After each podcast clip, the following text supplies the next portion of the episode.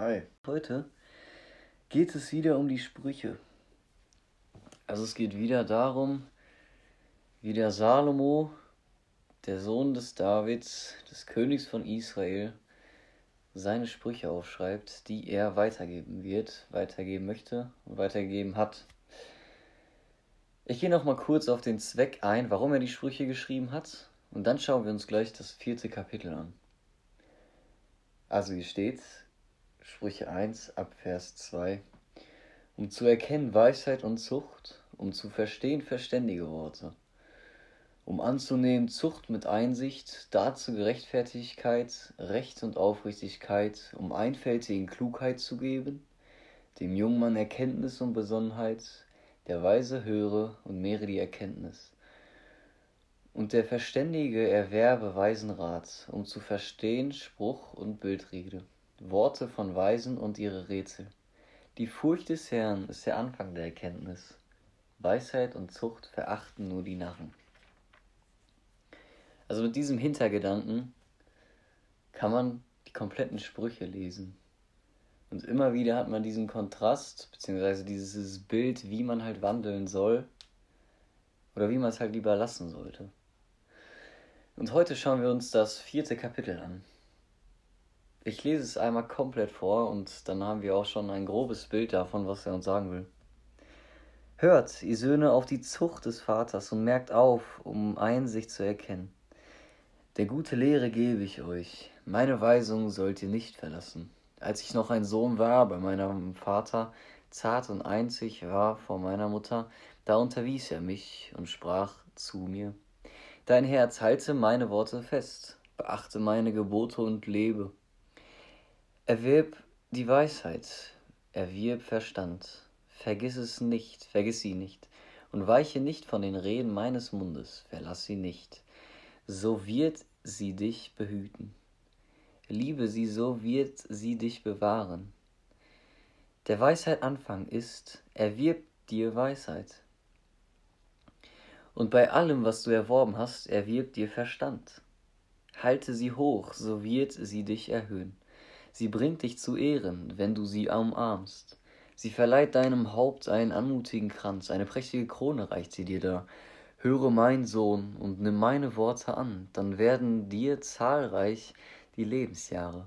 Im Weg der Weisheit unterweise ich dich, lass ich dich gehen auf geraden Bahn. Wenn du gehst, wird dein Schreiten nicht beengt sein, und wenn du läufst, wirst du nicht stürzen. Halte fest an der Zucht, lass nicht ab. Wahre sie, denn sie ist dein Leben. Den Pfad der Gottlosen betritt nicht, beschreite nicht den Weg der Bösen. Lass ihn liegen, geh nicht darauf, weiche von ihm und geh vorbei.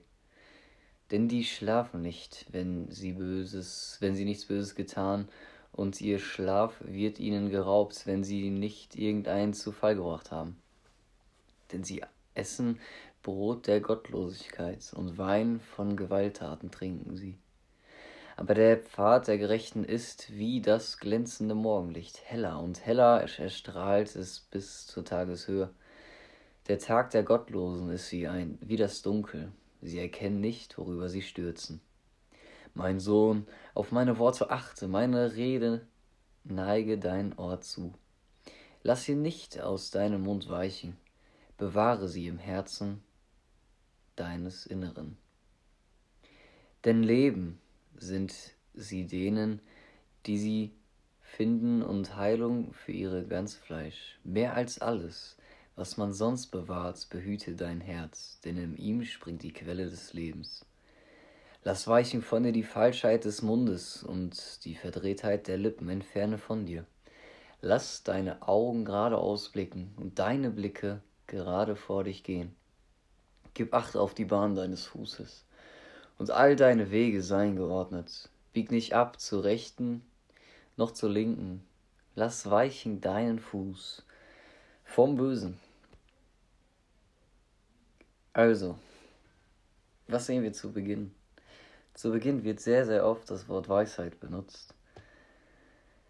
Und diese Weisheit bringt einem Menschen irgendwie etwas Besseres. Es bringt ihm Vorteile, es bringt ihm Bewahrung und Ehre, wie wir in Vers 1 bis Vers 9 sehen. Vers 10 bis 17 konzentriert sich auf die Führung auf den Weg der Gerechtigkeit. Und Vers 20 bis 27 auf das Leben, die Gesundheit und die Charakterstärke. Aber wenn wir jetzt nochmal von Anfang an sehen, hört ihr Söhne auf die Zucht des Vaters und merkt auf, um Einsicht zu erkennen. Also wieder der Höchste sagt seinen Sohn, hört ihr Söhne auf die Zucht des Vaters. Versteht, was ich euch sagen will. Versteht wirklich, was jetzt quasi Phase ist. Ich habe das alles durchgemacht und ich kann sagen, wovon ich rede. Denn gute Lehre gebe ich euch, wie er weiter sagt in Vers 2. Meine Weisung sollt ihr nicht verlassen. Also er kann quasi sagen, worüber er reden kann, kann er sagen, was er durchgemacht hat. Warum? Weil er das alles durchlebt hat und somit quasi seinen Stempel darauf geben kann. Als ich Weisung, äh, meine Weisung sollt ihr nicht verlassen, als ich noch ein Sohn war bei meinem Vater. Zart und einzig war vor meiner Mutter. Da unterwies er mich und sprach zu mir. Und jetzt kommt es. Dieser Vater sagt etwas. Dein Herz halte meine Worte fest, beachte meine Gebote und lebe. Und Vers 7 jetzt, der Weisheit Anfang ist, erwirb dir Weisheit und mit allem, was du erworben hast, erwirb dir Verstand. Also wenn wir das jetzt einfach mal losgelöst von dem christlichen Glauben betrachten, ist das ja genau das, was quasi die Ungläubigen, also dass die, die mit dem Herrn Jesus Christus nicht leben, ja irgendwie haben wollen. Einer, der quasi sagt, der die Sachen durchgemacht hat und der dann sagt quasi, wie etwas zu tun ist. Wir alle berufen uns ja irgendwie auf Leute, die quasi schon etwas durchlebt haben und daran prüfe ich ja irgendwie etwas. Das ist ja ganz einfach, irgendwie bei Google gucke ich mir die Rezension durch von irgendeinem Produkt und daran, äh, daran entscheide ich ja, ob ich etwas kaufe. Also gucke ich ja quasi, was der, der schon mal was durchlebt hat, was er macht. Und wie er das bewertet. Und Vers 10, höre mein Sohn und nimm meine Worte an, dann werden dir zahlreich die Lebensjahre. Im Weg der Weisheit unterweise ich dich, lass dich gehen, lasse dich gehen auf geraden Bahnen. Wenn du gehst, wird dein Schreiten nicht beengt sein, und wenn du läufst, wirst du nicht stürzen. Halte an diesem Wort quasi fest, halte fest. Und dann gibt es dir Zuspruch. Diese Weisheit gibt dir Zuspruch. Aber einzig und allein kommt die Weisheit von dem Herrn Jesus Christus. Warum? Wenn wir jetzt nochmal Vers 2 bis 6 im ersten Kapitel lesen, um zu erkennen Weisheit und Zucht, um zu verstehen verständige Worte, um anzunehmen Zucht mit Einsicht, dazu Gerechtigkeit, Recht und Aufrichtigkeit, um einfältigen Klugheit zu geben.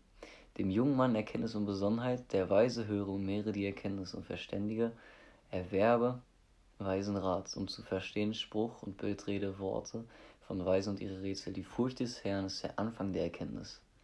Weisheit und Zucht verachten nur die Narren. Vers 14. Den Pfad der Gottlosen betritt nicht, beschreite nicht den Weg der Bösen. Lass ihn liegen, geh nicht drauf, weiche von ihm und geh vorbei. Ich finde diese Auflistung irgendwie sehr, sehr schön. Zum, zum einen sagt er einmal, lass ihn liegen.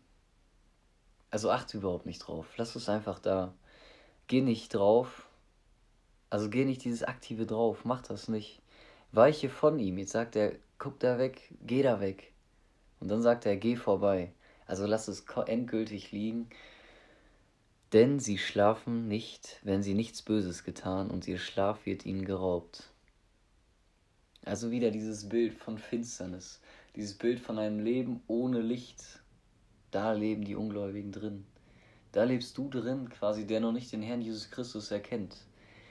Der sich immer noch irgendwie darum dreht, was quasi jetzt für mich das Beste ist. Und wenn ich für mich das Beste haben will, ja, dann füge ich ja den anderen irgendwie Schlechtes zu, indem ich lüge, indem ich stolz bin und all das Ganze. Wir kennen das ja, oder?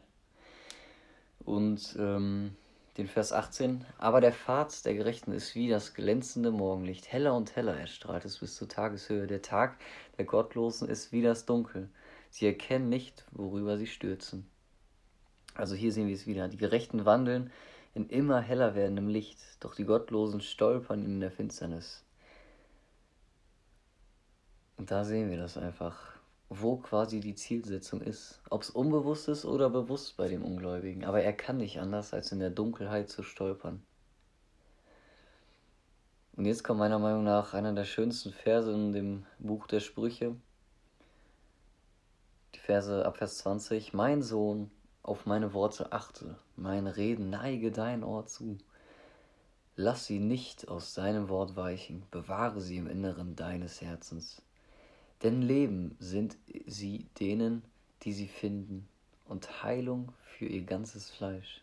Also diese Worte sind Leben für das ganze Leben, für die ganze Heilung. Und Heilung finden sie darin, für ihr ganzes Fleisch. Das ist irgendwie schon eine krasse Aussage, wenn man das so liest. Und dann steht dort weiter, mehr als alles, was man sonst bewahrt, behüte dein Herz. Viele übersetzen es einfach nur als mehr als alles, andere behüte dein Herz. Aber dieses mehr als alles, was man sonst bewahrt, behüte dein Herz, gibt ihm irgendwie nochmal eine ganz andere Stellung. Also was man sonst bewahrt. Dein Herz, also das heißt dein Verstand oder dein Inneres, dein inneres Sein. Bewahre dich davor. Denn in ihm entspringt die Quelle des Lebens. Also die Ausflüsse des Lebens, geistliche Lebenskraft. Wo holst du die? Da haben wir wieder dieses Bild von Psalm 1 oder von Jeremia 17, Vers 7. Wo hast du deine Wurzeln? Streckst du sie wirklich zum Fluss Gottes? Oder bist du irgendwo in der Wüste und suchst nach irgendwelchen Nahrungsmitteln, wo du irgendwie Anerkennung suchst, wo du irgendwie auf diesem Weg dieser Gottlosigkeit bist, aber das irgendwie nicht verstehst? Warum? Weil du deine Wurzeln halt irgendwie nicht da hast, wo du sein solltest. Und dann kommt dir dieser Tag, der Weg der Gottlosen ist wie dunkel. Sie erkennen nicht, worüber sie stürzen. Und dann ist dieser Tag halt dunkel. Ne? Und es ist nicht hell wie das Morgenlicht, wie er es in Vers 18 beschreibt. Lass deine Augen gerade ausblicken. Und jetzt kommen irgendwie schöne Imperative, der hier sagt, lass deine Augen gerade ausblicken und deine Blicke gerade vor dir gehen. Gib Ach auf die Bahn deines Fußes und all deine Wege seien geordnet. Wenn wir einmal Lukas aufschlagen,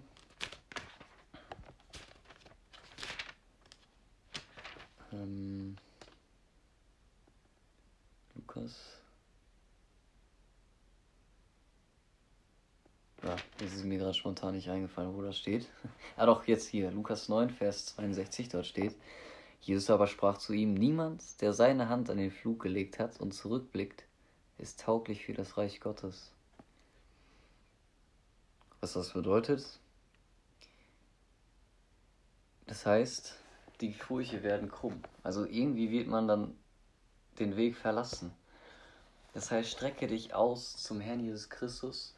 Nimm die Bibel, denn er ist ja, wie wir es schon zuvor in den Bibelreihen, in den Themenreihen gesagt haben, er ist die Autorität, die sagen kann, ich bin das Brot des Lebens. Wer von mir isst, wird keinen Hunger mehr haben. Also Jesus Christus ist der, der deinem Leben etwas Gutes will. Und hier sehen wir das ja auch. Die Weisheit kommt nicht von irgendwie, die kommt nicht von dir, von irgendwem anderes oder von irgendwelchen Portalen, die sagen, wie man gut wird oder egal was. Nein, es kommt einzig und allein nur in dem Buch der Bibel drin vor. Und dort erlangen wir die Weisheit. Ja, das war's von meiner Folge beziehungsweise von meinem, von meiner Themenreihe.